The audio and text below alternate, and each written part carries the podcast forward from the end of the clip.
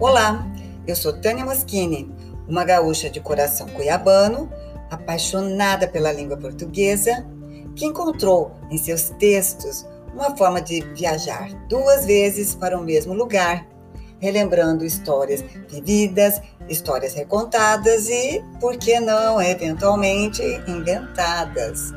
Então, com uma boa pitada de bom humor, toda segunda-feira eu vou estar aqui contando as viagens pelo mundo, casos de família e amigos, e passando por algumas dicas sobre livros, sobre filmes e, claro, já que é um tema que me dá prazer, falando também da nossa tão temida, mas tão importante língua portuguesa. Mas quanto a isso, não se preocupe. Eu vou simplificar o máximo possível e tratar apenas de questões práticas que interferem no nosso dia a dia. Seja muito bem-vindo.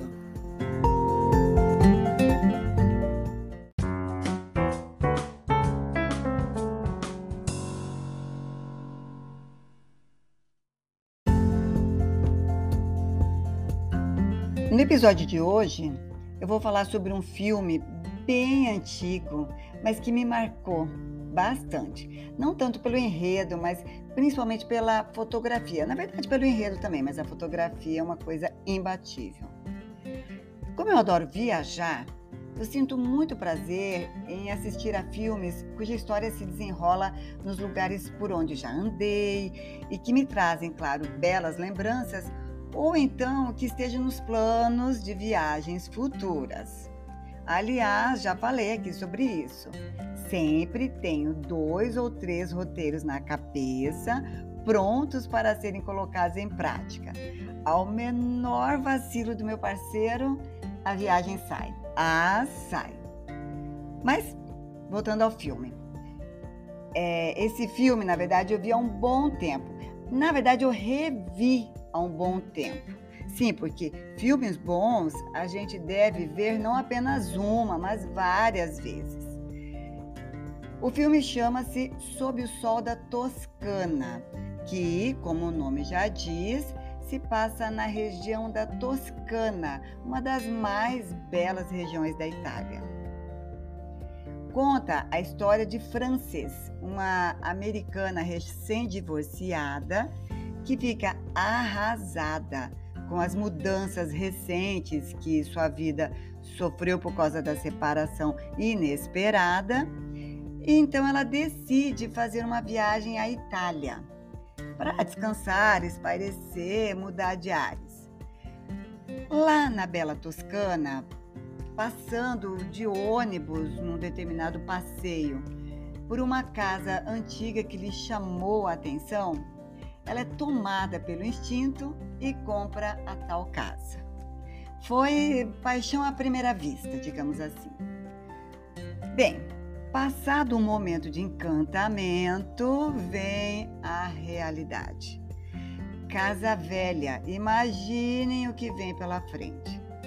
De repente, ela se vê sozinha, às voltas com a reforma da casa que vai se mostrando cada vez mais difícil e complicada, aquela coisa que sim, é, arruma aqui, estraga ali, num país estranho, língua estranha, com hábitos diferentes aos quais ela vai ter que se adaptar.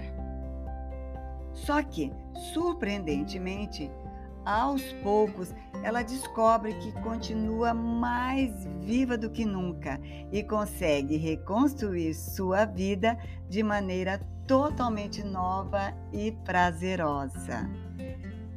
O filme, de um jeito leve e descontraído, nos fala sobre a capacidade humana de se reinventar.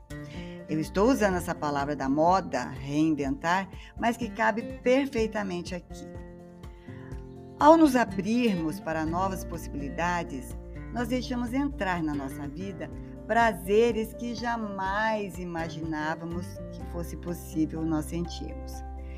Nós experimentamos uma forma de viver que talvez nunca passasse pela nossa cabeça se não dessemos oportunidade ao acaso, à leveza, ao improviso. Por isso, eu acho que o filme vale a pena, sobretudo por essa lição de vida. E, de quebra, ainda somos brindados com as belas paisagens da Toscana que nunca cansam nossos olhos, não é mesmo? Então, eu recomendo com entusiasmo para vocês esse filme. Quer mais dicas de português, ajuda na revisão de textos e viajar comigo por essas e outras narrativas? Me encontre no meu Instagram, arroba Tânia Moschini, e vamos embarcar juntos entre palavras e histórias. Até a próxima segunda!